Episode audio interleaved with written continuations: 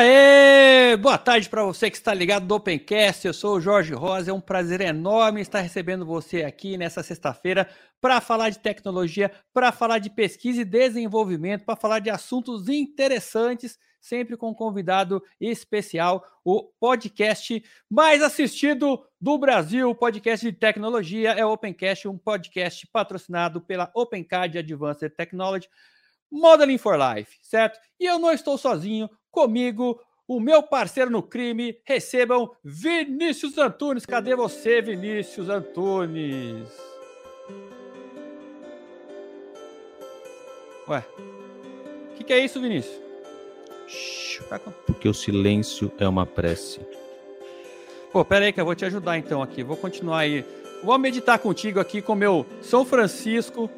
Dá Nossa, um zoom, São Francisco aí, ó. Pô, ele não quer Mais dar um. zoom aqui, que a câmera não tá funcionando Foca. aqui, ó. Ah, focou. Aí, aqui, ó, foco no focou. nome aqui. São Francisco. Aí, que bonitinho, com os pombinhos. Pô, cara, aí, nós, nós aqui contemplando o silêncio, né? Muitas vezes o silêncio é, é, um cara. bom sinal, né?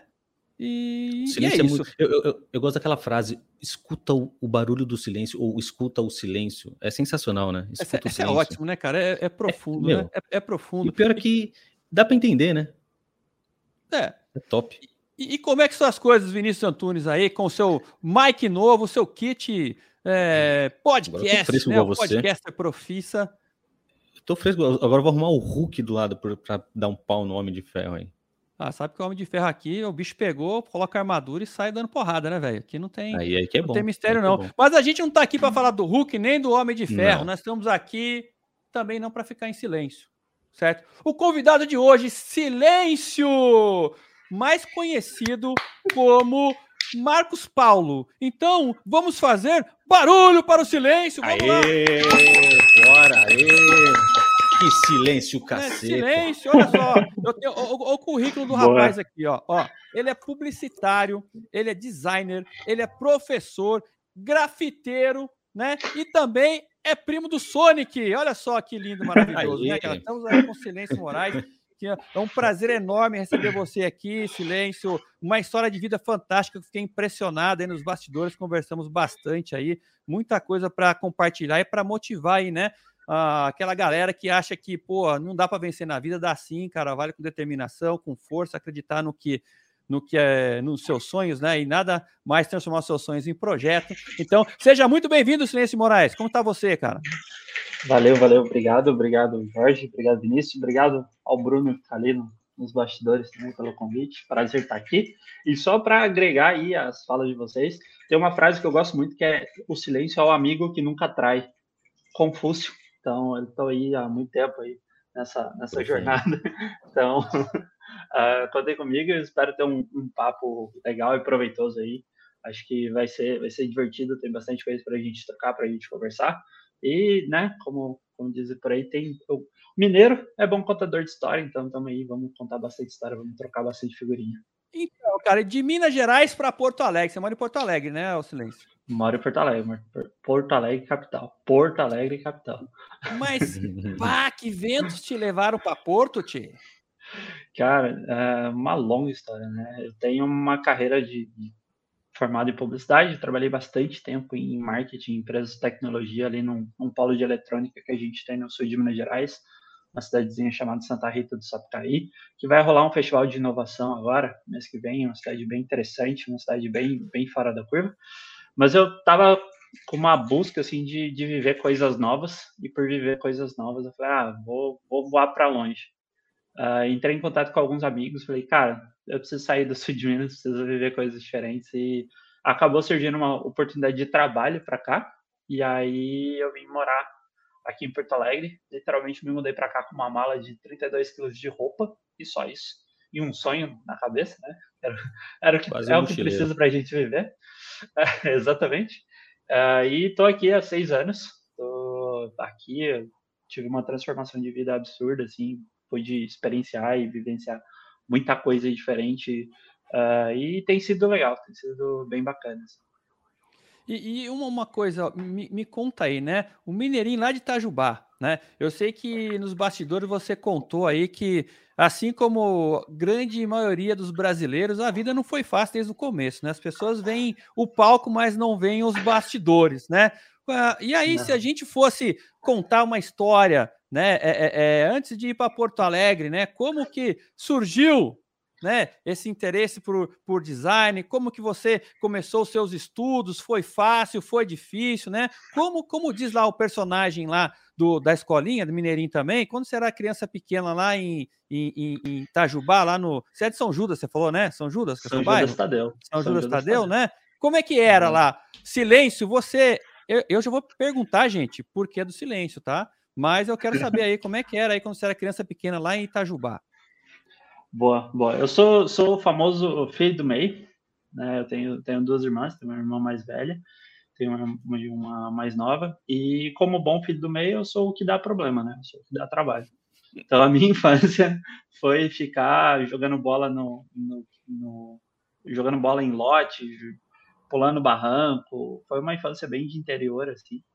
Uh, e muito cedo eu precisei tomar algumas decisões na vida, né? E aí como você já comentou, a vida nunca é fácil. Né? Nada nunca é fácil. Mas o importante é o que a gente faz com as coisas. Quando eu tinha ali meus, meus 13 anos, fui, fui provocado ali por algumas questões familiares a, a me mobilizar, porque já precisava é, pensar. Minha família de origem bastante humilde, era só meu pai trabalhando, salário bem baixinho ali, era coisa de 80, 100, 150 reais para sustentar cinco pessoas. Então a conta não fecha, né?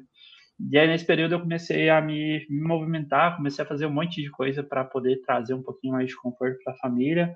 E já fiz quase de tudo, esse é um ponto importante. Uh, já vendi coxinha na rua, já vigiei carro, já fui faixa azul, para quem é para quem conhece, já vigiei carro ali, faixinha azul, uniformizadinho, bonezinho, o dia inteiro ali, botando panfletinho nos carros, controlando estacionamento. Uh, já trabalhei de, de, office boy, já fui cobrador de telemensagem, um negócio bem específico. Uh, cobrador de telemensagem? Aqueles do, é... do carro? Como é que é? Tipo aquele explosão não. de amor ou não? Tipo a do telefone? É. é do telefone, do telefone. Ah. Eu tinha, tinha uma prima da minha mãe que ela tinha um, um hardware que, que fazia essa ligação telefônica e dava play, ele tocava aquelas fitas com aquelas mensagens Aquelas Cara, mensagens clássicas de. de eu acho mó sacanagem isso, porque a pessoa que contratou fica no fundo ouvindo, né? Sim, sim. Você, você fala, nossa, que merda, não gostei. Cara, pega super mal isso. Escuta tudo, né? É, é mal mancado sim. isso aí.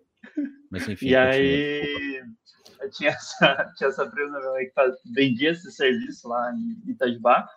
E aí eu lembro que na época eram cinco reais cada telemensagem e eu ia de depois que as pessoas faziam e era meio que na fé. Fazia mandava a telemensagem, a pessoa recebia e tal, e aí gerava o pagamento, que aí era eu indo lá de bicicletinha, rodando Itajubá inteiro, saindo lá do... Tinha umas rotas muito loucas, saía do, do da Vila Podes, ia para o Rebordão, ia para Santa Rosa, e só os bairros mais periféricos, né, que era um costume mais comum entre a periferia. E aí ficava rolando, rodando a cidade inteira, rodando a cidade inteira, e a cada telemensagem cobrada eu ganhava um real. Então, tipo, no final do dia era o, o, o dinheirinho que a gente voltava para casa. Era, era cansativo, bem cansativo, mas era divertido, assim, várias histórias para contar. Pô, e, mas e aí, cara? Dali você decidiu que precisava estudar? O que aconteceu? Qual foi o trigger, cara? Meu, eu preciso trabalhar, beleza, mas eu também preciso estudar, né? Boa. É, e aí, isso foi. Eu estava na, na oitava série, por ali, sétima, oitava série, e aí rolou umas, umas questões em casa, surgiu umas dívidas não previstas, a gente precisava virar a chave e eu comecei a trabalhar. E eu comecei a trabalhar como qualquer pessoa, por, por emprego formal, e aí fui, depois disso eu fui trabalhar, fui trabalhar no RH de uma, de uma multinacional, depois uh, saí de lá já com 18 anos eu fui trabalhar numa, numa empresa, numa loja de informática, né? Eu tenho um curso técnico de, de informática, e aí eu ia lá achando que ia mexer no computador, passava o dia inteiro recarregando cartucho de impressora, era isso que eu fazia, recarregava cartucho e entregava cartucho, achando super que ia mexer no computador, mas não era o que eu fazia na época. Uh, e nesse momento foi um divisor de águas, assim. Eu tinha um relacionamento na época e essa pessoa me provocou muito assim, tipo, você quer ficar nessa situação para sempre? Você quer. O que, que você tem de potencial? O que, que você tem de força? E eu sempre fui uma pessoa que tive muita facilidade em aprender, muita facilidade em consumir conteúdo e usar esse conteúdo a meu favor. E nessa época eu peguei todo o meu salário que eu tinha ali da, da loja de informática e investi num cursinho para vestibular que eu queria passar numa faculdade, eu entendia que aquilo ia me dar um salto, né? E aí cheguei a fazer algumas, algumas provas de federais, cheguei a passar em algumas, mas muito por questões até de conhecimento na época, abri mão dessas, dessas oportunidades. E aí chegou um momento que era, era dezembro, não lembro exatamente o ano, uh, eu tinha feito uma prova do Enem, eu tinha tirado acho que 80 pontos na prova do Enem, lá naquela primeiro modelo, e aí eu fiquei sabendo de um, de um negócio que o governo tinha aberto, ninguém tinha informação nenhuma, ninguém sabia explicar o que, que era. Eu fui lá e me cadastrei, e então eu ganhei uma bolsa de estudos para fazer publicidade e propaganda na cidade de Pouso Alegre, uh, com uma bolsa do ProUni. Então eu sou das, da primeira turma do ProUni ali, uh, numa época que a gente ia para a faculdade achando que o boleto ia chegar no final do mês. A gente uhum. não sabia o que ia acontecer. É, e aí fui, fui, fui buscar conhecimento e eu super me encontrei na área de, de, publicidade, na área de comunicação, embora o apelido Silêncio, eu sou um comunicólogo de formação, sou formado em comunicação social. Uh, e aí fui, fui entrar nessa, mais nessa, nessa área, e essa área me levou para o marketing. Cheguei a trabalhar em agências de publicidade, mas não me encontrei muito. Fui diretor de arte, fiz atendimento, fiz várias coisas relacionadas. E aí foi quando eu fui para Santa Rita do Sapucaí, uh, que eu fui trabalhar com marketing em empresas de tecnologia, e eu sempre fui meio. Sou uma pessoa muito inquieta, sou uma pessoa muito curiosa, eu gosto muito de saber o porquê das coisas. E aí fui construindo minha bagagem ali de marketing, trabalhei em três empresas, já fiz uh, marketing para empresa, para hardwares de ensino de eletrônica, já fiz marketing para a empresa de telemetria e broadcasting. Não fazia ideia do que era isso quando eu comecei a fazer. Depois eu fui trabalhar com, com hardware de telecom, numa empresa que era um fabricante de PABX. Uh, ah, e aí, muito por estar muito próximo do mundo da tecnologia, estar tá vivenciando isso, usando a comunicação como ferramenta, né, que era o meu papel ali dentro, eu comecei a entender que eu não queria muito estar naquele papel da comunicação, eu queria estar mais dentro do produto. E foi aí que eu começo a minha transformação para sair da, da, cadeira da comunicação e para a cadeira do produto. Né? Se a gente for citar a Kotler aqui, eu saio do P de promoção para o P de produto, porque eu entendi que ali eu tinha mais força, mais impacto de construir soluções reais para as pessoas. Deixa eu ver se eu entendi. Então, né? Você estava lá para o externo, você veio para o interno, vamos chamar assim. Você estava, sei lá, uma, coisa que eu imagino, a comunicação, eu tô, né, fazendo um broadcast. Não, agora eu vou desenvolver alguma coisa, cara. Eu vou criar isso. alguma coisa, é isso, né?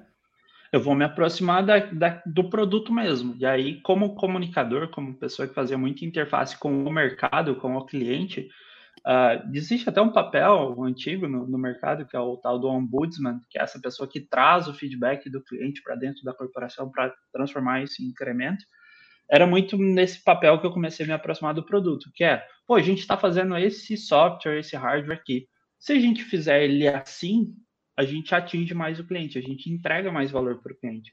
Porque eu sempre fui muito incomodado com essa coisa, eu sou daquela filosofia de que moldura bonita não vem de quadro feio, né? Não é a moldura, o produto tem que funcionar, o produto tem que resolver, tem que resolver problemas reais. E aí eu ia, levava muito essa provocação para os times, e aí eu acabei criando essa essa, essa camada, e por conta dessas, dessas provocações, eu acabei me aproximando mais dos times de produto e acabei indo estudar algumas coisas como interação homem-máquina, umas coisas bem antigas ali, arquitetura de informação. Hoje é tudo subsídio para o que eu uso no meu dia a dia, uhum. mas na época não tinha nem formatado esse, esse cargo de designer de produto. Se a gente falasse de designer de produto no início dos anos 2000, a gente estava falando de alguém que desenhava hardware, alguém que estava ali no, no, software modelando 3D, o que ia ser impresso, etc. E hoje não, né? Hoje, com a expansão do mundo digital, a gente vem construindo soluções reais no mundo digital, que é mais a cadeira que eu ocupo hoje. É, e você falou uma coisa assim que, que, que se envolveu o cliente, né? Eu tenho uma pergunta muito legal para te fazer, mas antes eu quero agradecer você que está conectado, nos assistindo. Se você ainda não se inscreveu no canal do Opencast, por favor, se inscreva, né? Dê o seu joinha, não perca essa oportunidade, né? Aqui cumprimentando os nossos. É, é, é, como é que chama quem assiste podcast? Né? É, TV telespectador. O, o do Eu, rádio são ouvintes. É, no internautas é lá de 1815. Então, vocês que, enfim, estão assistindo, pronto, né? Aretusa, Kleber Machado, Bruno Faustino, Bruno Oliveira, né? Estão aqui conosco também, Priscila Mello, Mira Oliveira, Tabata Rodrigues, Giancarlo Abate, é, David Brighton, né? Que não é Davi, é David Brighton, Uau. Camila Lobo, Eduardo Abreu, e eu acho que o Eloy ele é mineiro, porque ele está aqui soltando o Eloy rojão é mineiro, aqui. Pouso Alegre, o Eloy é mineiro de Pouso Alegre. Ah, então é. tá explicado, Olha pô. Lá, ele é de Pouso Alegre e, se eu não me engano, a esposa dele é de Santa Rita. Olha aí, olha aí. Pô, cara, então é aquilo que eu saudade, falei, né? Saudade não, costela do bafo. Aí, ó, aí. ó. Que eu, eu, eu, olha lá. Aqui, ó, o Bruno Faustino colocou podcast Titadores. Nossa, rapaz, é um trava-língua bom isso daí, é um trava-língua bom, hein, cara? Pô, você quer ditadores? O... Pô, quer Já deu certo. Ô, ô né? Rosa, você falou o David Brighton, é, me bateu uma dúvida muito rápida aqui para o Silêncio. Ô, Silêncio, como é que você se apresenta em inglês, cara? Tipo, my name is Silence? Silent. Ah. Não, my name is Silêncio. Vinícius não, não traduz, Jorge não traduz Silêncio, Silêncio. Pô, cara, mas eu tava na expectativa que seria um Silent, um Silence. É. Mas, mas o, geralmente o... meus amigos me chamam de Silence. Pela zoeira é, é Silence. Lógico. É. The zoeira never é, ends, né? Por conta da música, né? É, Hello Darkness, my old friend. Então, porque tem até um cara na internet, o cara é, eu não lembro o nome dele, tá? Jeff alguma coisa, o cara ele mexe com, como é que chama aquele? Ventríloco. Ventríloco. E o do ventríloco é Archimed. E é o bordão dele, Silence, I kill you. Né? Essa então, clássica, essa... É, silence. Eu recebi muito esse ventríloco. É. Então, cara, mas olha só, você falou um negócio que eu, eu parei para pensar, né? Que é o, o feedback do cliente para incremento é, no produto, né? Para melhorar o produto pensa lá atrás, cara, quando você começou, vamos falar naquela era que todo mundo achava que design de produto era fazer um, aquilo que você falou, né, cara, uma coisa cadista, 3D, né? um desenho, um cadista, é, sei cadista. lá o que seja, né? É, é, o que, que você vê que mudou na importância do cliente no design do produto? Hoje, o cliente ele é muito mais fundamental quando você está criando comparado com o ano passado. É o seguinte, né? O cara que projetava, ele era dono da razão, o cara vai ter que usar isso aqui. Hoje, não. Não, hoje, se eu fizer uma coisa assim, eu não vendo. Ou eu tô errado? Olha, curiosamente tem muita empresa fazendo isso ainda. é ah, curioso, mas tem muita gente fazendo isso. Mas assim, eu entendo isso muito, eu gosto muito de algumas literaturas. Vou citar Kotler, pai do famoso pai do marketing, é um título questionável, mas enfim. Uh, Kotler, como cita tá no marketing, ele fala do marketing 4.0, que é essa, esse entendimento do indivíduo como um indivíduo por inteiro, né? Corpo, alma e mente. Uh, e ele traz que essa evolução do, do marketing é focada nesse indivíduo, né? Independente, não é só o que ele faz com o produto, mas é todo o cotidiano dele, porque hoje o produto que a gente usa, ele está no dia a dia com a nossa família, ele está no, no, meu, no meu horário ali de, de, de, jogar um futebol, ou no meu caso, jogar basquete, eu vou estar tá mexendo no celular, ter o produto ali. Então, é muito menos fatiado, né? A gente parou de encaixotar as pessoas e a gente começa a entender o indivíduo como um ser único e que ele está vivenciando a vida dele e a gente para de vender furadeira e a gente começa a vender buraco na parede, né? E a gente passa a entregar soluções reais, porque quando você vai comprar uma furadeira, é massa saber quanto ela tem de torque, de voltagem, etc, etc, etc. Mas no final do dia você só quer o buraco na parede. E quando a gente começa a entender essa dinâmica, e aí tem um outro filósofo que eu gosto bastante, que é o William Flusser, que ele é muito conhecido pela teoria do cyborg e coisas nesse sentido de expansão das capacidades humanas. A gente olha a perspectiva do produto como capacidade, né? O que que, o que, que eu estou levando o meu cliente a fazer? Né? O que, que eu estou facilitando a vida dele? Então, eu entendo que essa perspectiva ela vem se nascendo muito como o, uh, principalmente inerente a, ao boom da internet, né? A internet a gente começou a dar voz para as pessoas. Estamos aqui hoje, eu sou só um cidadão comum, nada famoso, sou só famoso na casa dos meus pais, porque eles sabem quem eu sou, né? Eles sempre vão lembrar quem eu sou. Mas fora isso, a gente tem essa, essa capilarização das pessoas, da voz, todo mundo tem direito a falar. Se a gente for fazer um recorte histórico não muito longo, como é que era para reclamar de uma empresa antes da internet? O que, que você tinha que fazer? Você tinha que ir lá, achar o telefone do saque da empresa e mandar uma. O telefone não, achar a caixa postal do saque de uma empresa, mandar uma carta, torcer para eles não fingirem que eles não receberam aquela carta, e depois eles te retornam. E às vezes o retorno era uma cartinha padrão dizendo um foi mal aí. E aí se vira. Então, tipo, hoje a gente o nosso desafio, até como designer de produto, é trazer a centralidade no cliente, é trazer quem realmente usa aquela solução para o centro do, do problema. A gente está construindo soluções reais. E, e, isso é um desafio, porque a gente vem de um ecossistema, se a gente for falar ali de revolução industrial, onde a máquina era muito maior do que o homem, né? A gente construía máquinas que valiam por mil homens, mil homens, mil humanos, no caso, né? A gente construía máquinas que era para sobrepor o esforço humano. E agora a gente vira, vive na era da informação, onde a gente precisa, como sociedade, reaprender que o, o hardware, o, a ferramenta, a tecnologia é ferramenta, ela é processo, ela é o caminho para chegar no objetivo. Isso é um processo que socialmente a gente vem tentando reconstruir, aí dá uma conversa de, de boteco gigantesco. Eu ia ter que trocar o líquido que tá na minha caneca para a gente continuar seguindo essa linha. O que, que tem na sua caneca, cara? Já que você falou que vai trocar o líquido. Ah, por enquanto só tem água. Pô, é, cara, a gente sabe, é a água que o passarinho não bebe, né, bicho? É a, a, é a, água que o passarinho não bebe. Mas sabe uma coisa que você falando, é, e, e, tem toda razão, né? Às vezes o cliente, ele não quer furadeira Mega Blast, ele quer o buraco lá de 10 milímetros na parede, né? E muitas vezes você compra uma furadeira, você vai usar uma vez só, né? Mobilizou lá um ativo lá que virou um, enfim, um passivo que tá lá só ocupando espaço, uns anos depois já nem funciona mais, né? Então é meio que frustrante. E, e, aí eu lembro que uma amiga minha ela estava criando uma plataforma exatamente para compartilhar ferramentas, essas coisas assim, porque pô, tem coisa que vou usar uma vez só, então impresso tal, não sei o que, para maximizar a utilização e, enfim, né, cara, reduzir aí o investimento, porque na verdade no final do dia eu quero buraco, exatamente o que você falou, né, Silêncio? Sim, sim. Né, e é, é uma, é, um, é uma toda uma mudança de pensamento. Né? Se a gente for olhar hoje, eu sei que é um papo meio antigo, até se a gente for falar disso, mas a maior empresa de, de transporte não possui carros, que é a Uber. Uma das maiores empresas de hospedagem não possui hotéis, que seria o Airbnb.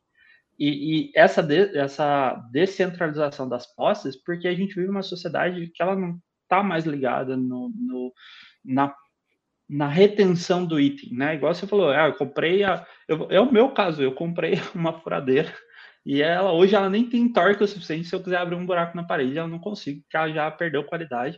Mas eu imobilizei uma grana, tá lá parada, e tipo, hoje se eu precisar, eu vou ter que pedir uma furadeira emprestada. E, e vou ter que dar manutenção nessa que tá guardadinha lá, tá lá. E, e não tá resolvendo meu, meu, meu problema real, né? No, no final do dia, não tô resolvendo o problema. E isso é um desafio social, né? Se a gente for falar até em questão de impacto, tem uma frase famosa que diz que uh, todo lixo é, é um, um, erro de design. E realmente é, porque quando a gente não pensa no impacto, o que, que a gente está deixando posterior ao uso é uma falha de design, é uma falha de projeto. A gente não pensou, pô, eu estou vendendo furadeira para as pessoas, as pessoas querem furadeira. Se eu tivesse, sei lá, vou usar umas analogias bem bizarras, se eu tivesse uma bombinha mil, para quem foi criança nos anos 90 vai se lembrar, que eu botasse na parede e fizesse um buraquinho do tamanho que eu preciso para botar uma bucha, botar um, um, parafuso na parede, não ia resolver melhor. Eu usava uma vez, gerava impacto, e eu não precisava de um maquinário eletrônico que eu deixo aqui guardado e eu vou precisar dar, não só comprar, mas dar manutenção e manter. Enfim, existem N formas de resolver problemas.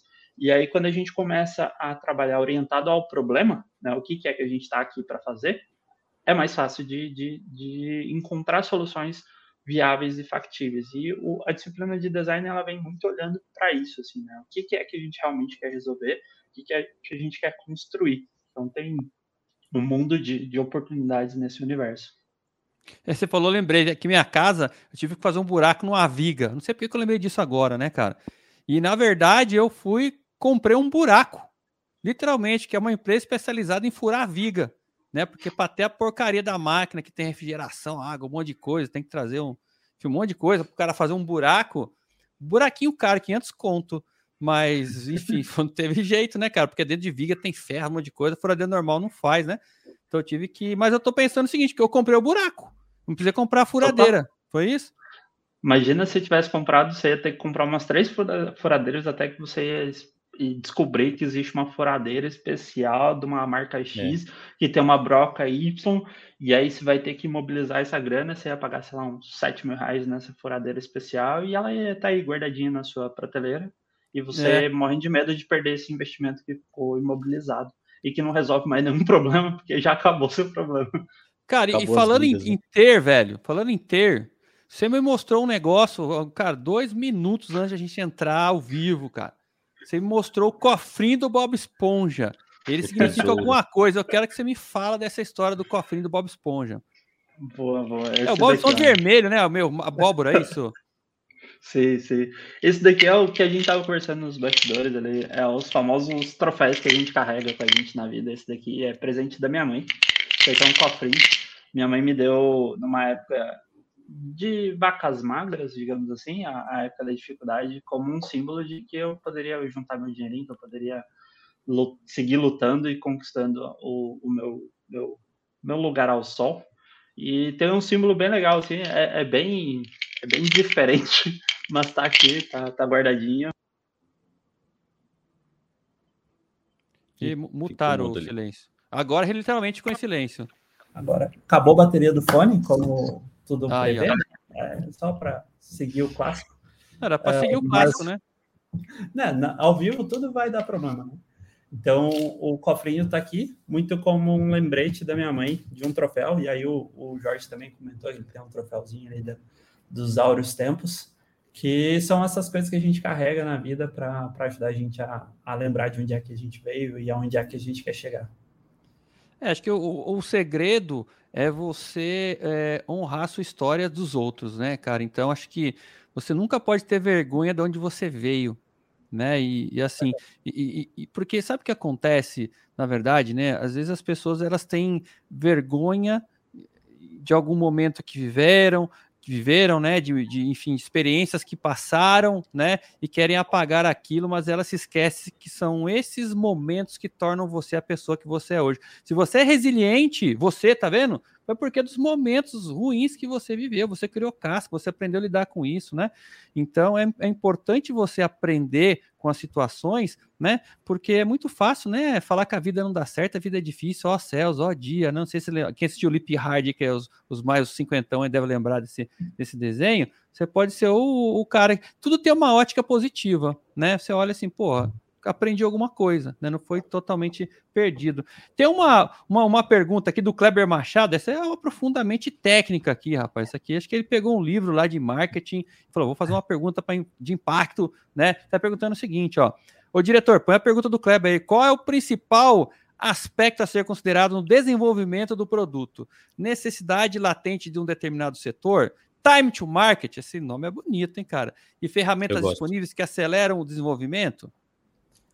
Cara, essa pergunta é o famoso depende, né? Tudo depende. É, depende. eu, eu sou, ah, para quem convive comigo, eu sou totalmente contra a receitas e a fórmula.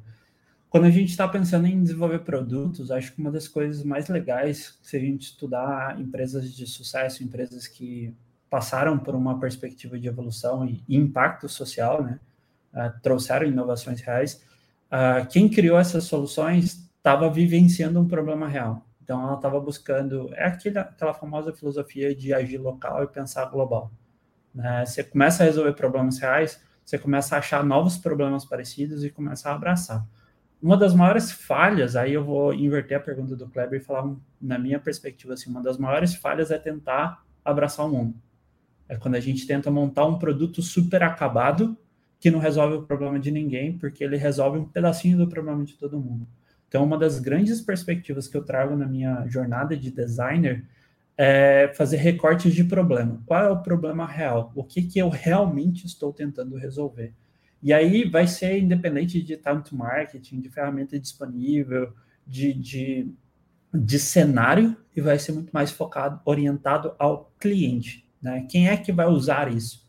Quando eu vou falar com essas pessoas, E aí eu vou trazer um exemplo clássico do Brasil, assim, de, de empreendedores brasileiros, que é o exemplo do Thales Gomes, da 99.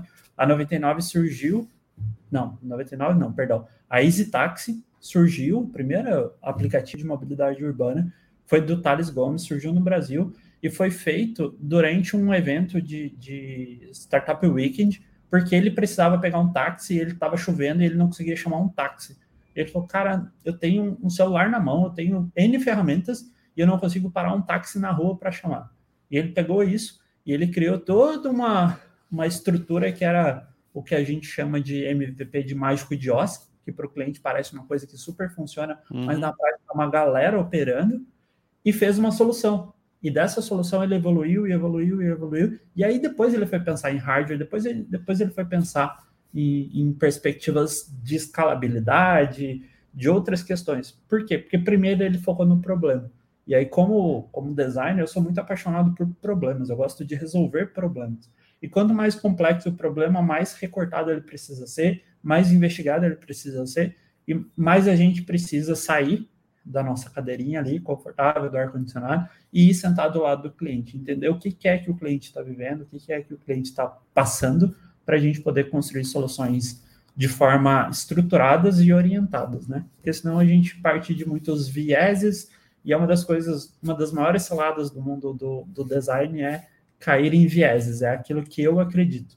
O que eu acredito não vale nada, o que vale é o que o meu cliente está vivenciando. E é, e é, engraçado, essa ótica é bastante interessante, que é uma mudança de comportamento total do que era antigamente, né?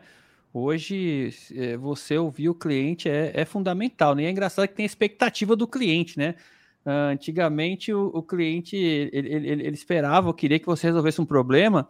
Hoje, ele quer que você adivinhe qual é o problema que ele tem, porque ele mesmo não sabe, né? Então, você Sim. adivinha o problema dele e soluciona o problema dele. Quer que você saiba o problema que ele tem.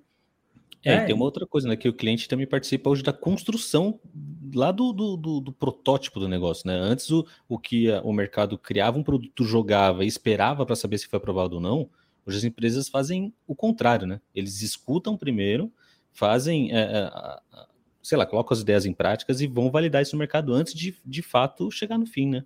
Sim. Tem até a famosa filosofia ali que o Simon Sinek condensou e chamou do Golden Circle, que é o famoso começa pelo porquê. E tem um fato muito curioso que eu, eu gosto de trazer nas minhas aulas isso, que quando a gente está falando de porquê, o porquê ele é estruturado numa parte do nosso cérebro que ela não é dotada de fala. Então, já tentou explicar o porquê de alguma coisa? É, você nunca consegue, você nunca está satisfeito. E aí você começa a usar analogias, você começa a usar sentimentos, você começa a usar uh, estruturas que são elucidativas do que é aquele porquê, sabe? Do tipo, ah, por que, que você ficou bravo? Aí, ah, mas por que isso? Ah, por que ação? Por que reação? Por que não sei o quê? E nunca é aquilo que realmente foi. Porque quando a gente olha para onde é processada essa informação no nosso cérebro, é um pedaço do cérebro que não é dotado de fala. Então, quando a gente vai sentar com o cliente para investigar uma situação, a gente tem que muito menos escutar o que ele está realmente dizendo e pegar o que está acontecendo no entorno, sabe? E até isso é uma das práticas de redução de vieses, né? Não, não botar o viés ali na frente do processo, começar a investigar mais, porque tem muito mais naquilo que está sendo dito do que a própria fala.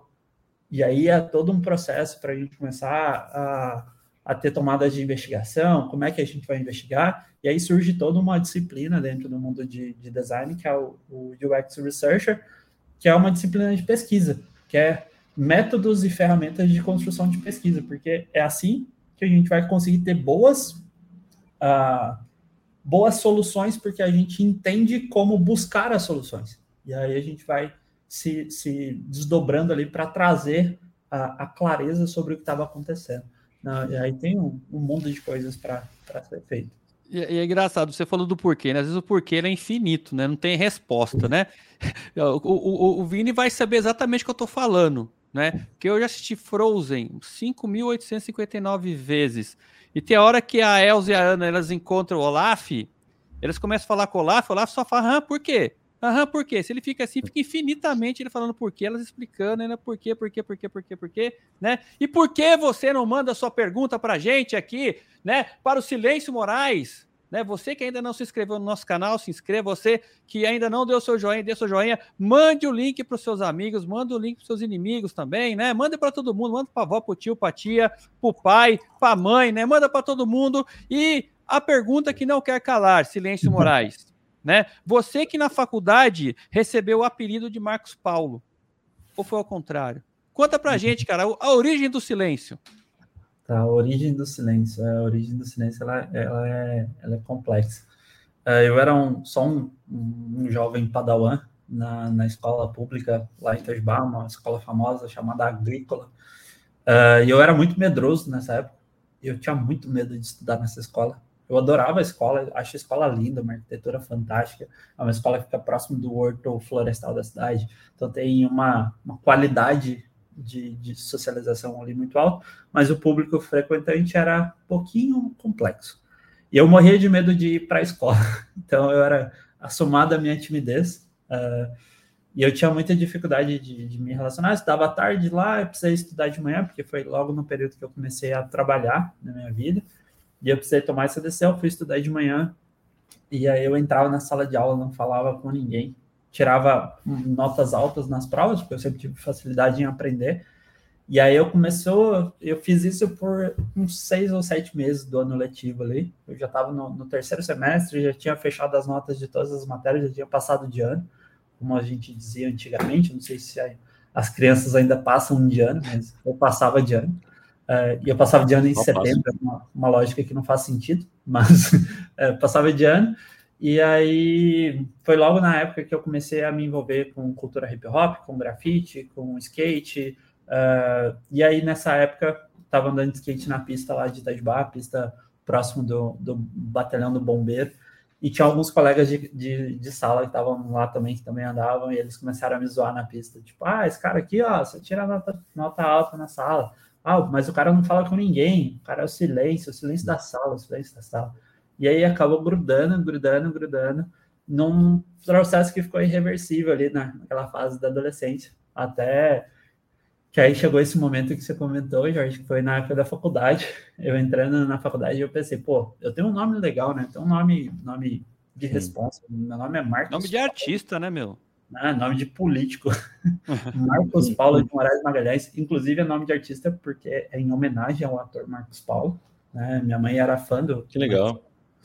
Uh, e aí eu pensei, pô, na faculdade, faculdade de publicidade e propaganda, faculdade de responsa, né? Vou, vou usar meu nome. Uma boa uma fala.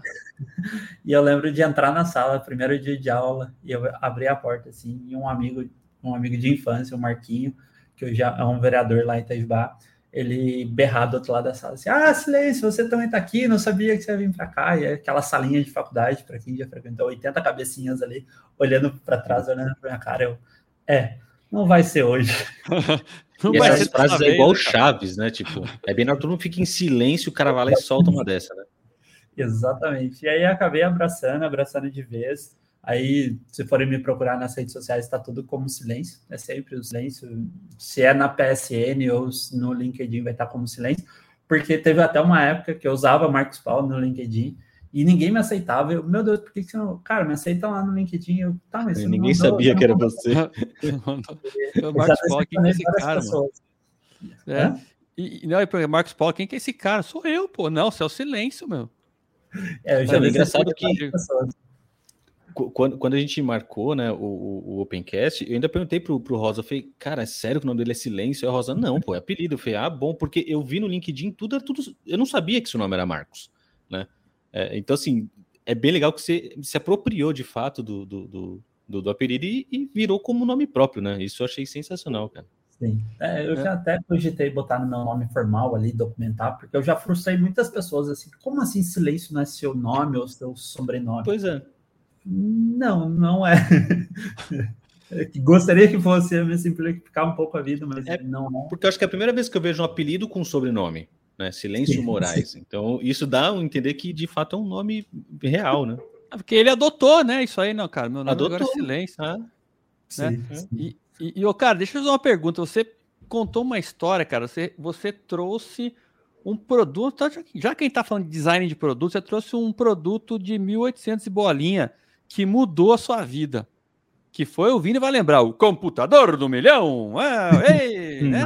E aí, cara, conta, eu quero que você conte a história do, do computador do milhão e depois do prejuízo que vocês deram para seu pai na conta. boa, boa. Essa, essa história é uma história bem marcante da minha família, não toda, assim, foi início dos anos 2000, ali, 98, 99, 2000, não lembro exatamente em que ano, mas eu lembro que logo anterior a isso, eu tinha um tio que ele tinha um computador, porque ele era um desenhista técnico, então ele passava a vida desenhando no computador, ele, ele era, usava o computador como ferramenta de trabalho, e ele tinha uma, um computador na casa dele. E ele tinha um computador todo parrudo, sabe? Com, com tela grande, com, com scanner, com impressora. Para quem é, lembra computador nos anos 90, isso era o computador, assim, era, era quase, quase que um santuário em casa, porque você tinha um canto Sim. só para o computador, né? Tinha até era capa, que tinha, tinha capinha, capinha, igual de liquidificador, né, cara? Capinha, capinha do mouse, capinha do teclado. É. Era, era esse computador. E aí a gente começou, eu e minha irmã mais velha, principalmente, a gente começou a ter acesso ao computador na casa do meu tio, ele ensinou algumas coisinhas ali. Paralelo, eu fui fazer um curso, um curso gratuito do, do Senai na época de, de manutenção de computadores, aprendi ali a usar o Windows, aprendi a usar o Word. Olha que, ferramentas fantásticas, né? Porque antigamente a gente precisava de curso para aprender a usar ferramentas, que também é uma outra perspectiva do, do, do design. E aí, minha mãe e meu pai, muito nessa provocação do tipo, pô, é uma ferramenta, é uma ferramenta nova e que pode mudar a vida do, dos meus filhos. E surgiu o tal do computador do milhão, né? O Silvio Santos fez um programa, para quem é mais velho vai se lembrar, o Silvio Santos fez um programa de fomento social para levar computadores, né, os PCs, os personal computers, para casa das pessoas. E eu lembro que era tipo era um dinheiro assim de tipo um dinheiro muito considerável, sei lá, cinco. Não, eram uns oito salários mínimos, era um negócio absurdo, era tipo, cara, 900 reais. Mas naquela época era muito dinheiro, era uma fortuna. E eu lembro que esse computador do milhão, ele era ele era quase que um consórcio, você comprava e dividia ele em 70 e tantas vezes. E aí, muito olhando para isso, olhando a, a escutando que meu tio ali estava falando que tinha um computador, que ele entendia aquilo como uma ferramenta, e meus pais toparam essa. E a gente comprou o nosso computador do milhão. E aí, como bons leigos que a gente era, a gente chegou ao computador, a gente ficou deslumbrado. E não sei se todo mundo que está ouvindo já usou internet de escada, mas internet de escada nos anos 90 era um negócio meio complexo, assim, porque o computador veio e era um computador que era vendido na capital, né, nas capitais brasileiras, e ele tinha um apoio da América Online, a famosa AOL, que tinha um bonequinho ali, tinha um, o, o AIM, que era um comunicador próprio deles e tal. Uh, e a gente, na inocência, botamos um CDzinho ali, instalamos o discador da AOL e ligamos e pá, tem internet em casa. Aí a gente foi lá e perguntar para as pessoas. Que horas que era isso? Era durante o dia, assim? Não, não, não. Isso a gente aprendeu. A gente pô, ah, beleza. de madrugada e aos finais de semana. Beleza. É um pulso, né? vamos de a física e vamos usar um pulso só. Ledo engano. América Online não tinha cobertura para cidades do interior. América Online só cobria as cidades da capital. Ou hum. seja, a gente não, não bastasse não cobrar apenas um pulso, a gente usava a internet com interurbano. Nossa, cara. Esse interurbano virou um prejuízo de quase 3 mil reais com as empresas de telefonia. Ou seja, Gente. o que era para ser uma uma ferramenta de, de transformação social. Quebrou a firma. Que virou um desespero total. E aí a gente tem, até estava conversando com o Rosa sobre isso, a gente tem, tem uma coisa que eu aprendi muito com os meus pais, que é a única, para gente que não tem muita coisa, a única coisa que a gente tem é nosso nome. E aí foi, foi culminou com várias coisas da minha vida, que foi aí que foi o gatilho para eu começar a trabalhar, porque eu precisava ajudar a pagar essa dívida. Paga o, a internet interurbana. Total. E aí a gente conseguiu negociar com a, com a, operadora na época, eles entendiam, né? E aí entre aquela, aquela reflexão social sobre as coisas, eles entendiam porque muitos clientes caíam nessa cilada, mas eles não faziam nada para bloquear, eles deixavam as pessoas se endividarem. E aí a gente conseguiu dividir essa, essa dívida, que na época era absurda, era uma dívida muito grande em algumas, muitas prestações. E aí a gente juntou, fez uma força-tarefa em casa, eu sou, sou filho de uma de uma excelente cozinheira. Minha mãe faz uma coxinha maravilhosa. Uh, e a gente juntou a receita da coxinha da minha mãe, a, a força braçal da minha irmã mais velha, e as minhas perninhas, na época, meus 50, 50 e poucos quilos, que a minha irmã cozinhava, fazia as coxinhas, eu botava o isoporzinho nas costas e ia vender coxinha ao longo da cidade. Então, quem, quem trabalhava no comércio ali dos, dos anos 2000 em Itajubá provavelmente me viu vendendo coxinha na rua. Uh, eu ia ali todo bonitinho, camisetinha polo, minha bermudinha de tectel, porque na época era moda, aquela bermuda floral tectel, meu, meu sapatinho, porque minha mãe dizia que eu tinha que estar bem vestido para levar a coxinha dela para as pessoas. E foi assim, foi se mobilizando, a gente acabou conseguindo vencer essa dívida, a gente esticou um pouquinho mais esse empreendimento, juntamos uma graninha, eu e minha irmã, a gente melhorou um pouquinho o nosso, nosso computador, a gente trocou o modem de 32 para 64, ó, era, era o ápice, né, para quem se lembra, um, um modem de 64 kbps, era uma velocidade Sim. incrível, carregava um GIF em apenas duas horas. Uh, e aí a gente foi, foi, foi transformando e foi um processo bem grande, assim, né? Do, do, quanto pequenas, pequenos investimentos que a gente entende que são de transformação mudam a vida. E hoje eu estou aqui como um designer de produto, com uma carreira legal, com, uma, com um, acesso a muita coisa, porque lá atrás a minha mãe entendeu que uh, trazer acesso a algumas coisas que até então para nós não era permitido, né, na nossa realidade ler, aquilo era inad, quase que inadmissível, uma pessoa de origem humilde ter um computador em casa, isso era dado à elite, uh, transformou toda a minha jornada, transformou toda a minha relação com a tecnologia e me trouxe até aqui hoje. Uh, e, e, também, né, o, o matar a vaquinha ali para ir mais cedo trabalhar, buscar é, né? resolver, matar no peito e mas foi, foi uma jornada bem. Mas é engraçado, você falou duas, falou duas coisas, cara, que me remeteu ao passado também, porque antigamente a minha mãe falava também. Você tem que tá, estar tá limpinho, bonitinho, não precisa ser de marca, não. Mas tem que estar tá limpo, tem que estar tá bonitinho, passadinho. Lembra que sua mãe falava isso para você, né? E outra coisa que você falou, cara, que o pobre, né? O, o que o pobre tem é o nome, né, cara? Então tá o nome sujo é, é complicado, né, cara? Eu lembro que a primeira vez que meu nome foi pro SPC, na época, hoje chama Serasa, né? na época era SPC. Pô, eu tenho, coloquei num quadro, tenho até hoje, o quadro tá guardado, tá num quadro assim, coloquei na sala de casa. Então, todo mundo que entrava em casa via lá meu nome, eu fui pro SPC também. A única coisa que eu, rapaz, eu perdi foi meu primeiro carnê das Casas Bahia, velho, que eu queria ter guardado, sabe? Pô, mostrar, também já tive um carnezão aqui. Quem nunca, né? né? Pô, carnezão, né? Mas é engraçado, mas é bem isso mesmo, né, cara? O que o pobre tem é o nome, né? O nome limpo, né? Então tira, tira uma máquina lavar para mim, né? Que depois eu vou te pagando, né? Nessas coisas. Sim, sim. É, tem, tem duas coisas que meu avô falava que você não pode vender nem emprestar. É o nome e terreno. Então, daí fica na cabeça, né? Acabou. E, e, agora eu quero, eu quero explorar um, assim, né, um, um outro momento também que você é, é, que foi um divisor de águas, né? É, que você trocou de trabalho, você fez uma viagem muito louca aí, foi ter experiências, tá? Foi refletir e voltou um ser humano melhor. Eu quero que você conta aí desse, desse momento aí, o porquê, qual foi o trigger para você, né, chutar o pau da barraca e se, se redescobrir e começar a fazer o que realmente ama. Boa, boa. Esse, esse, é um ponto bem importante, assim, porque hoje tô bem aqui, tô tranquilo, tô falando, tô... mas já vivi tempos difíceis, então uh, muito. Eu tenho uma jornada bem longa dentro do mundo do marketing, uh, que era onde eu atuava. Isso me desgastava bastante, eu não me via ali, como eu até já citei algumas vezes aqui de a não acreditar que moldura bonita vem de quadro ruim, eu me sentia um pouco barrado na minha capacidade de gerar impacto e de melhorar a vida das pessoas, que é uma coisa que é importante na minha jornada. E eu passei muito tempo da minha vida tentando transformar esse ambiente, ao invés de simplesmente sair, porque eu entendia que, como agente pertencente daquela estrutura, eu tinha um papel de forçar, de, de ajudar aquele ambiente a se desenvolver e durante a minha vida eu tentei isso de algumas formas, eu tentei promovendo eventos, tentei dando aula, tentei fazendo mil coisas. E aí chegou um tempo que vem o famoso esgotamento, ou tem uma palavrinha bonita que está na moda, que é o famoso burnout, né? Tava na beira de um, tava ali na, na portinha já, já tava dando um bom dia para ele. Uh, e acabou combinando com o meu desligamento da, da minha última empresa que eu trabalhei como profissional de marketing.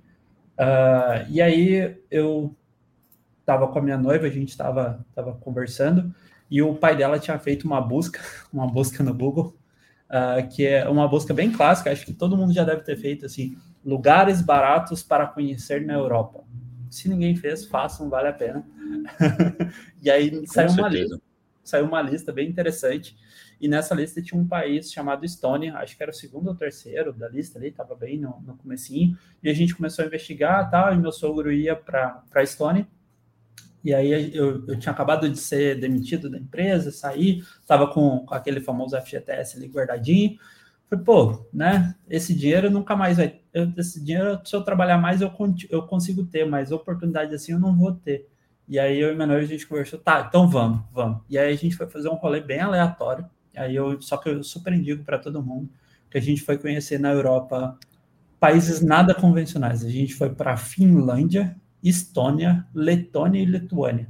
Então, assim, foram os 20 dias mais longos da minha vida, porque era um choque de realidade. Tudo que eu ia fazer, tudo que eu ia fazer lá era diferente. Uh, até coisas simples do dia a dia, de, de, de, entender como é que as coisas eram organizadas lá, arquitetura, o, o jeito de andar, uh, ser, é, transporte público. Transporte público na, na Finlândia é um negócio muito louco, porque eles são incrivelmente pontuais. Se você olha no aplicativo e diz que o ônibus vai passar às 15 e 4, às 15 e 13 ele está chegando no ponto, às 15 e 4 ele está saindo. Então, são lógicas muito específicas. Eu perdi, uma, perdi alguns ônibus mesmo. Ah, de praxe, né? né? Eu, eu, sou mais, eu sou mais fluido, assim. Então, eu só vou vivendo. E aí, minha noiva, não, a gente vai perder o ônibus. Eu, tá, como assim vai perder o ônibus? É 15 e 4, ah, 15 e 10 ele passa. Chegamos ali 15 e 5, o ônibus estava saindo, a gente ficou mais 20 minutos esperando o próximo. Uh, e aí é um baita choque de realidade, é um baita choque de, de entender como é que outras dinâmicas, outras sociedades vivem. Uh, e foi um processo totalmente transformador. Eu tenho um inglês bem meia-boca, e eu fui para países que não é o inglês como língua nativa, então era aquele processo de comunicação ali bem freestyle mesmo, vai fazendo gesto, vai chacoalhando ali para ver o que, que acontece. Mas deu tudo certo, foi bem massa, foi uma experiência muito transformadora. Uh, e aí depois visitei a Estônia. A Estônia, para mim, é um país que virou meu sonho de consumo, meu sonho de morar na Estônia. Acho um país fantástico, que é um sonho que é uma, é um país que tem um fomento de tecnologia muito forte. Hoje a Estônia está no, no, Guinness como uh, país mais rápido de se abrir um CNPJ, porque toda a burocracia da, do país é feito baseado em blockchain. Então, tudo lá é muito tecnológico. E ao mesmo tempo você. Ah, então anda... a velocidade é pela tecnologia, não é por cultura de se abrir mais rápido. Tipo, a tecnologia acelera o processo. As duas coisas, né? A cultura moveu a tecnologia que uhum. fomentou a cultura. Então é um ciclo sem fim, né?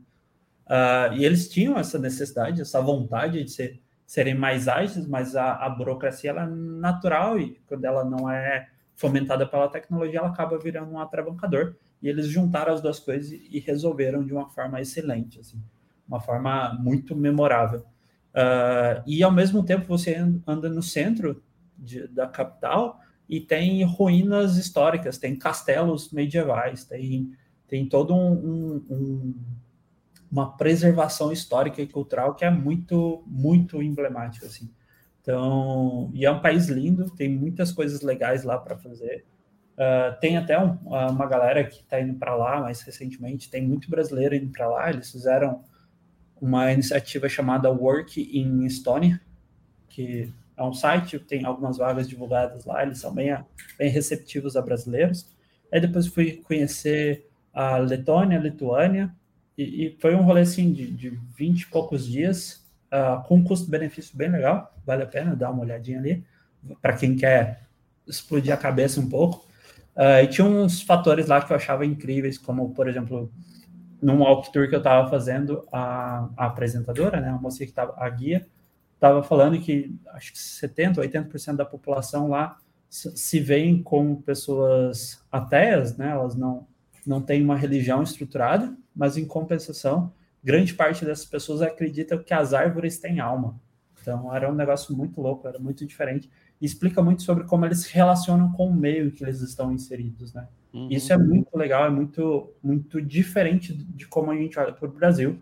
Tem uma variedade de biomas, de, de, de naturezas, E a gente tem pouco relação com essa natureza, né? A gente não olha para uma árvore, poxa, eu não posso cortar essa árvore, ela tem uma alma. A gente definitivamente... E olha, e olha só, cara, quem, é, quem tem uma cabecinha formatada e vai num lugar desse, o cara já tem o, o, o poder do julgamento, né? Pô, o cara é maluco, o cara abraça a árvore se permite ou não respeita a história do outro, a história daquela, daquele local, a história, aquela cultura local e não consegue entender Voltando. e vivenciar isso. Voltou, né? E, e, e, e, vivenciar isso, cara, na sua, na sua essência, que é muito louco, né, cara? Você se permitir respeitar a história do lugar, a cultura do lugar e emergir naquilo. E aí você voltou. Você voltou da viagem e tal. E aí, cara? Virou a chavinha?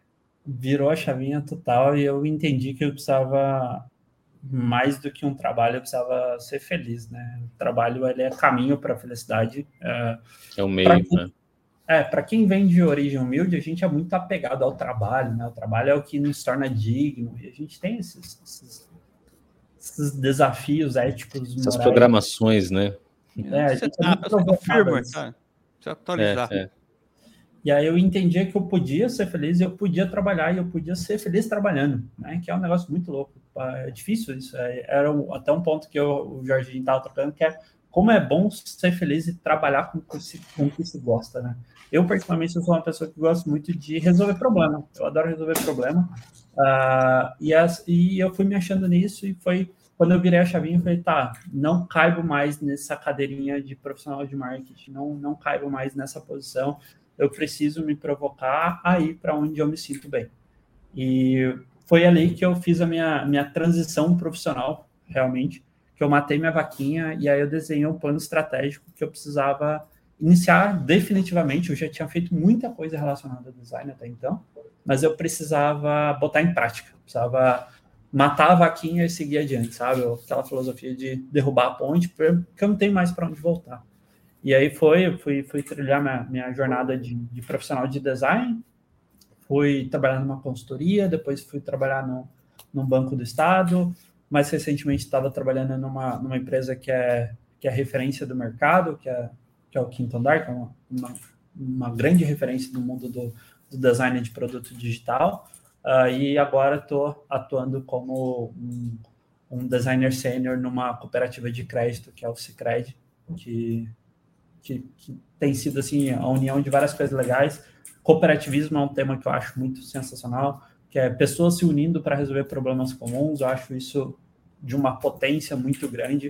Uh, a gente, como ser humano, a gente às vezes se torna muito fechado, em, o famoso em si mesmado, né? Muito focado em si, e a gente esquece da nossa força colaborativa, da nossa força cooperativa, e trabalhar no Cicred tem sido bem legal, assim, poder ter espaço para estudar cooperativismo, entender como isso é é uma ferramenta de transformação, né? Como se a gente tem objetivos em comum, a gente pode, né? E não é um contra o outro, é todo mundo por todo mundo.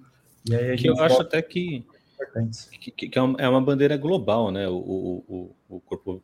Vixe, Maria. Como é que é? Corporativismo, Corporativismo. né? Corporativismo. É, isso. Que, é que assim, sozinho, cara, você chega longe. Mas quando você tá com uma galera, velho, pô, porque você começa a perder força na perna, sempre tem alguém do lado ali, ó, que, opa, te dá uma ajudadinha e vamos que vamos, né, cara? Isso, é isso. Ninguém vai fazer trilha sozinho, né? Essa sua fala me lembrou uh, o dia que eu corri uma ação silvestre, cara. Tava correndo uma ação silvestre ali, dia 31 de dezembro. Essa história o Rosa não sabe. Ah, conta aí, meu. eu fui correr uma ação silvestre, eu com esse fit de, de atleta aqui. uh, meus amigos que trabalhavam comigo na época que a gente tinha um grupinho de corrida, eu era sempre o último a chegar, tipo, sempre morrendo. Todo mundo correndo lá, fazendo 5 quilômetros em, em, 20, em 25 minutos, eu fazia em 40 e poucos. E a galera, não, você tá morrendo, velho, vamos, vamos, vai dar bom, vai dar bom. E aí um dia eu falei para cheguei no trabalho e falei para galera assim, galera, vou correr uma ação silvestre.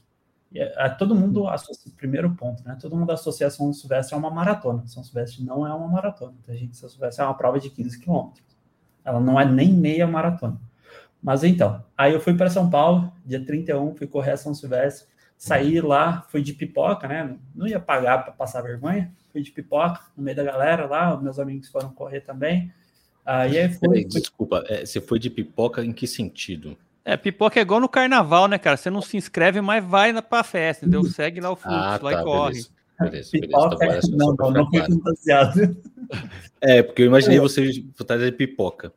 É, porque tem uns doidos na São Silvestre. O pior, cara, se você não jeito, sabe né? que é pipoca, você acha que ela foi vestido de pipoca, né, na, na São Silvestre. Porque os caras vão fantasiados, é, porque... né, meu? Não, eu já vi Hulk, eu já vi Superman na São Silvestre, é. uma pipoca, não? né? Por que não? Exatamente. Boa. Não, mas eu não fui vestido de pipoca, eu só fui não inscrito, porque para inscrever tem que pagar, Entendi. e pagar para passar vergonha Sim. é um pouco caro, né? Uh, e aí fui nessa dinâmica e aí, tipo, cara, condicionamento físico zero. Fazia um tempinho já que eu não corria, eu tenho meus probleminhas físicos, eu tenho uma, uma história de saúde um pouquinho complicada, eu sou uma pessoa asmática, então não é, correr não é Sim. meu forte. E aí o que você estava falando, Vinícius, me lembrou um trecho. Eu estava ali por volta do quilômetro 7 e na minha trajetória de corredor, eu nunca tinha corrido 5 quilômetros seguidos. E na São Silvestre, eu tinha baixado o ritmo, porque eu falei, cara, a prova é muito longa, então eu preciso baixar o ritmo, vou mais devagarzinho, vou mais cadenciado, porque eu vou conseguir mais longe, se eu for devagarzinho.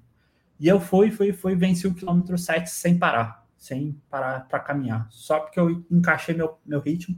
E eu lembro certinho, eu estava ali no centro de São Paulo, fazendo as curvinhas ali, sentido Brigadeiro, passei ali o a, acho que Pacaembu e fiz a voltinha, sentido Brigadeiro ali, e eu fiz uma curvinha e eu pá, morri, parei.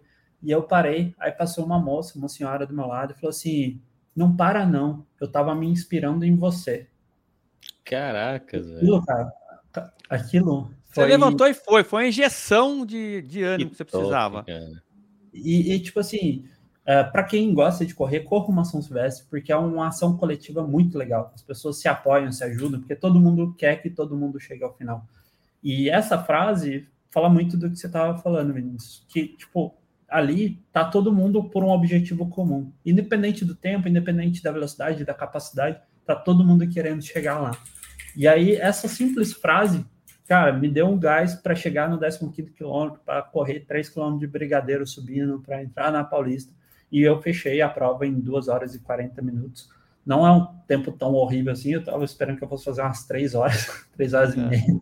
Mas, tipo, aquilo ali foi um processo muito transformador, assim, de, de olhar para o lado e até reflete algumas outras coisas da minha jornada, que é às vezes a gente não nota, mas aquele esforço que a gente está fazendo diário, aquilo tudo que a gente faz com consistência, faz todo dia um pouquinho, vai fazendo, vai fazendo, vai fazendo, isso é exemplo para uma galera. Só que às vezes com as certeza. pessoas não se verbalizam, às vezes as pessoas conta, não né? E a gente não Sempre nota. tem alguém quanto... olhando, né? Total, e a gente não nota o quanto a gente impacta a vida das outras pessoas. Então isso é, é sempre bom a gente estar tá confiante, olhar para o que a gente quer, olhar para os nossos objetivos e e seguir, porque com certeza em algum momento da jornada alguém vai chegar para você e falar: não para, eu estava me esperando em você.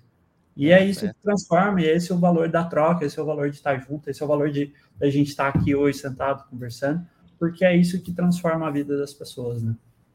E, cara, eu, eu esse, e assim, você falando, né? Eu tô lendo aqui os comentários. Você falou que é possível trabalhar e ser feliz, né? Ô, diretor, coloca a frase da Érica aí, ó. Felicidade dá lucro, né? é o, é o, é o, é o lema do OpenCAD. Né? Então, você, se quiser trabalhar e ser feliz, vem aqui que ainda a gente ganha dinheiro, né? Você trabalha, é feliz e ganha dinheiro. Você quer mais o quê, rapaz? Né? Aqui é felicidade da Luca, é o lema do OpenCAD.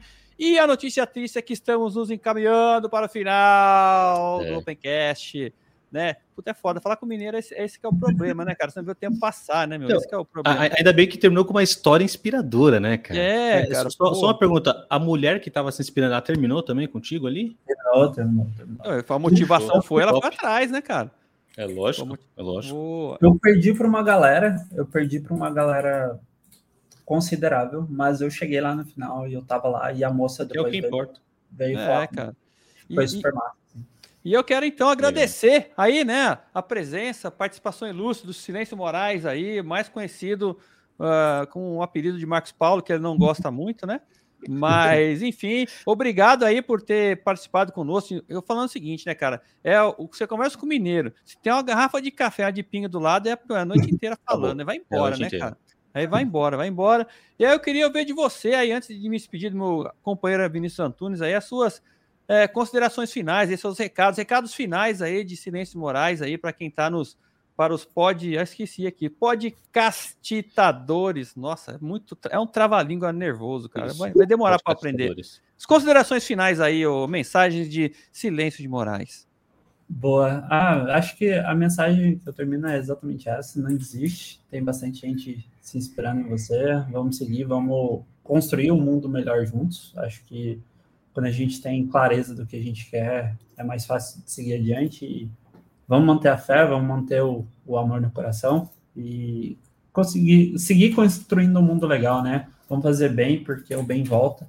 E, e, é isso que importa. Assim. Quem quiser me acompanhar, pode me seguir lá no, no LinkedIn. Eu não costumo postar muita coisa, mas se quiser trocar uma figurinha, chamando privado, a gente conversa, a gente uh, sempre troca. Eu estou sempre aberto a, a, trocas, a apoio. Se precisar de quiser tirar dúvidas sobre o mundo de design, sobre o mundo de comunicação, fica bem à vontade para me acessar.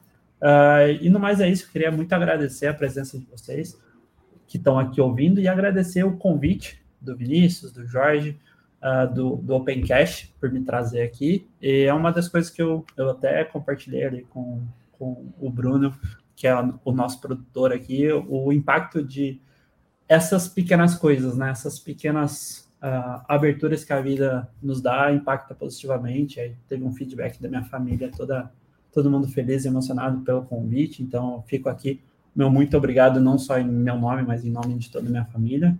Uh, são coisas assim que transformam vidas, que transformam a jornada das pessoas. Então, meu muitíssimo obrigado. Foi um prazer, uma honra enorme estar aqui com vocês hoje. É, a gratidão é nossa, um prazer ouvir essa linda história, né, cara? Eu sei que se a gente continuasse, ficarmos, ficaríamos aqui até segunda-feira, né? tinha que voltar para trabalhar na firma de novo, a gente conversando aqui no, no podcast. Mas muito obrigado aí de coração, em nome da, do, do, do grupo organizador do Opencast, né? Meu grande, é, uma gratidão assim. E meu companheiro Vinícius aí, suas considerações finais aí. Foi muito bom estar com você, brincar com você. E nós chamamos de Xuxa Moment, né? Esse momento aí que a gente vai Xuxa mandar Moment. beijinho para quem você vai mandar beijinho hoje, ô, Vinícius.